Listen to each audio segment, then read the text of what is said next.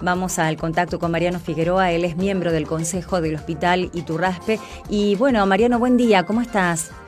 Buen día, ¿cómo estás tú? Pero muy bien. Bueno, queríamos saber, en, primer lugar, qué es lo que disparó eh, la necesidad de realizar esta encuesta. ¿Qué, empezaron a notar dentro de las actividades y, y, la situación de los trabajadores de salud del Hospital Iturraspe?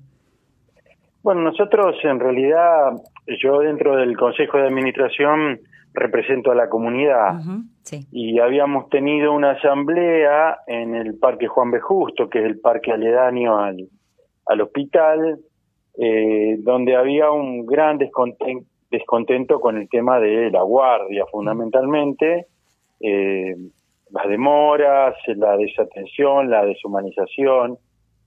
Y al poco tiempo nos dimos cuenta que en realidad era la punta del iceberg, o sea, el problema no era solamente en el, en el área de la guardia, sino que en otros servicios pasaba lo mismo, la gente lo dejó reflejado en, el libro de quejas, eh, nos llegaron notas, y entonces dijimos, bueno, nos pareció atinado tener un análisis de cuál es la situación de, los trabajadores, de los profesionales, eh, y bueno, recurrimos al, síndrome del quemado, que es este, eh, un norteamericano lo nombró como burnout, o, burn out, porque es un término en inglés. este, y, bueno, nos enteramos de una encuesta que hay a nivel internacional, que está validada, que es el Maslow Bonus Inventory, que se ha aplicado en Europa, en América Latina, en, por supuesto que en Estados Unidos, de, donde surge. Sí. Eh, hicimos algunas modificaciones intentando adaptarlo a nuestra realidad y bueno, logramos el consenso de primero del Consejo de Administración y después de los gremios, los sindicatos, y, lo pusimos en práctica en, todo el hospital. Eh, bueno, nos, nos arroja unos datos desde nuestro punto de vista alarmantes de cuál es la situación de, los trabajadores y de los profesionales, ¿no? Bueno, según ustedes dieron a conocer, el 30% de eh, los empleados presenta este, este síndrome de burnout, eh, otro 30% está dividido entre un 15% que está en riesgo de tenerlo y 15% que están con un padecimiento subjetivo. Esto te da el 60%, Mariano. Claro, claro, por eso nos parece eh, muy preocupante, ¿no? Porque además el, el burnout eh, no solo trae trastornos a nivel eh, de maltrato, deshumanización, y hace sentir a la persona que es usada, que no es reconocida, eh, sino que también trae trastornos en las relaciones interpersonales y hasta familiares. O sea, es un, síndrome muy característico de un desgaste, de un estrés crónico eh, que nosotros pensamos que hay que abordar de manera urgente. Hoy tenemos intenciones de empezar a conversar con alguna gente de la Guardia, pero bueno, eh, eh, vamos a ir abordando servicio por servicio porque tiene mucha tela para cortar, se puede hacer el análisis por, por horario, eh, por, por grupo etario, por, por, por, por profesión, es decir, hay varias, varias cuestiones que se pueden, no, no es una encuesta que permita saber quién es, porque es una encuesta anónima, pero sí nos puede dar elementos donde es más crítico, en qué horario, en qué servicio, y empezar a trabajar para revertir esta situación. Mariano, eh, ¿cuánto, qué porcentaje del hospital está en licencia? Esto, este, este 60% del que estamos hablando es del personal que está trabajando, porque entiendo que hay muchos trabajadores que eh, son de riesgo, que están en licencia y que no están trabajando. Eh, no, este es, es, de los activos. De los, activos, porque se realizó en el hospital. Eh, nosotros, de todas maneras,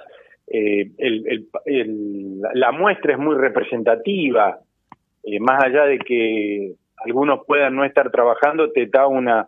Un, si lo hemos tomado sobre el total de los trabajadores, ¿no es cierto? O sea, no hemos reducido el número total en función de los que están trabajando, sino que tomamos el número total y a partir de ahí el 30% respondió a la encuesta. Para nosotros es un número muy representativo, hemos accedido a otros estudios de otros lugares, y no hay tantas tantas encuestas respondidas, lo que nos está dando un, un elemento muy objetivo para trabajar. Y además hay eh, esto que vos contabas, el padecimiento subjetivo, es una de las modificaciones que nosotros hicimos. La otra modificación es permitimos que expresaran por qué creían que estaban de esta manera. Claro. Y lo llamativo, por lo menos a nosotros no, no, no, nos llamó mucho la atención que hay gente que, que niega tener el síndrome de burnout y cuando responde el cuestionario lo da eh, eh, todos los indicios de que tiene burnout. O sea, eh, para nosotros hay algunos elementos interesantes como para analizar y hay algunas cuestiones para corregir porque tenemos pensado repetirlo el año que viene.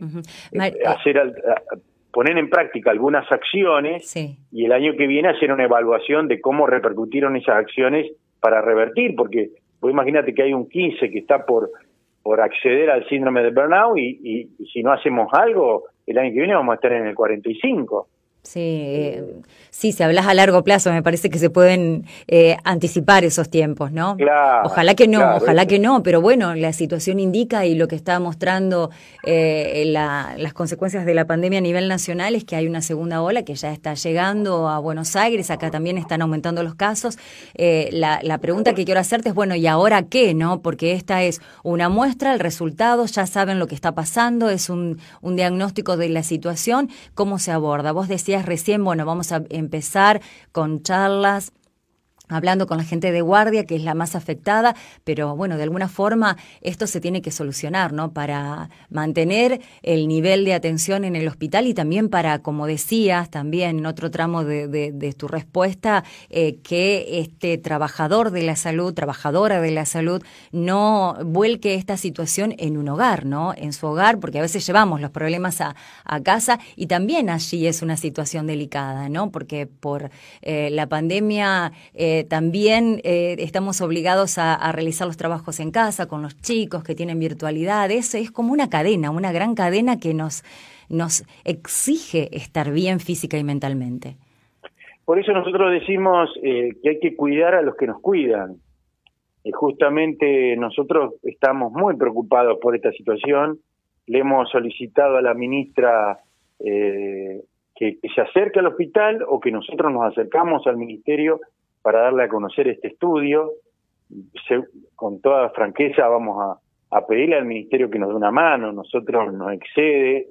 Eh, hemos hablado con la Escuela de Administración Hospitalaria, Ramón Carrillo, para, para que nos dé una mano. Ellos nos han dado una mano en el tema de metodológico de, la encuesta y ahora vamos a ver cómo nosotros lo que sostuvimos en, cuando dimos a conocer los números con los jefes de servicio era buscar lo que podemos hacer nosotros.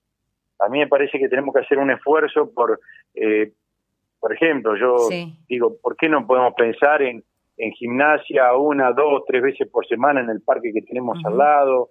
Eh, ¿Por qué no podemos pensar en talleres literarios, en talleres de teatro?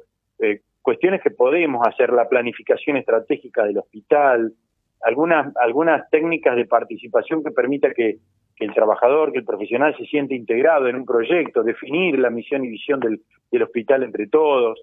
Esto lo podemos hacer, creo que lo podemos hacer nosotros. Ahora, también hay algunas cosas que vamos a necesitar eh, eh, una mano de parte del ministerio que nos ayude a, a, a, comprender, porque bueno, eh, ahí en la misma conversación que tuvimos con los jefes de servicio surgieron algunas cuestiones muy interesantes, o sea, no, no tenemos nosotros la, la solución, y mucho menos vamos a ser los que mejor eh, análisis y lectura hagan de estos datos. Me parece que necesitamos el aporte de los jefes de servicio, de los mismos trabajadores y, por supuesto, del ministerio, que es el que fija la línea política, ¿no es cierto? Bueno, sería ilógico que eso no pase porque realmente se, se necesita. ¿Están teniendo acceso a, a, días de, licencia o, bueno, a...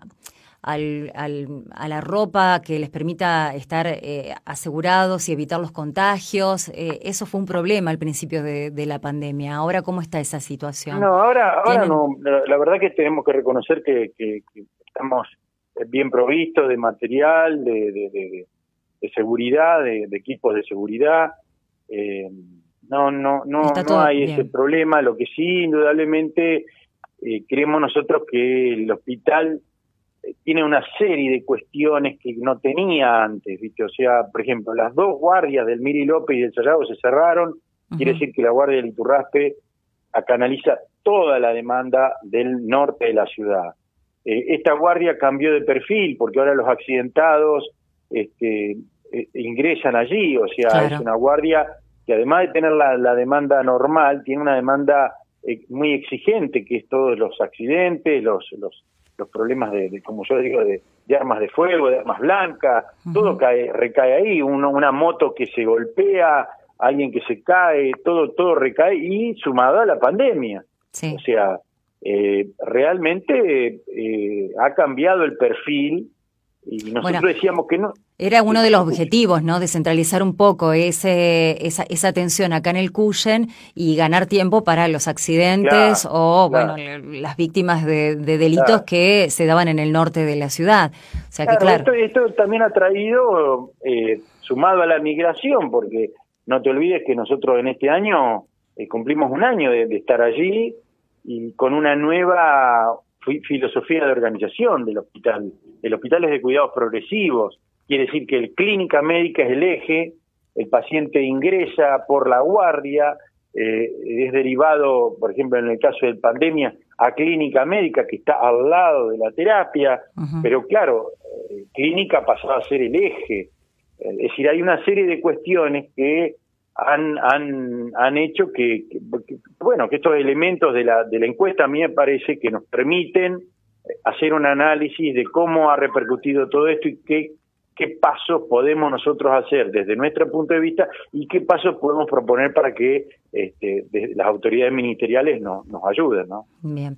Bueno, Mariano, muchísimas gracias por, por la entrevista, por contarnos esto. Eh, obviamente que nos quedamos un poco preocupados, pero también eh, a disposición para lo que necesiten, para mejorar eh, la situación por la que están atravesando muchos trabajadores de, de la salud tan necesarios en este contexto en el que, como decía al comienzo de la entrevista, ¿no? Se está anunciando y cada vez de manera más contundente la llegada de la segunda ola.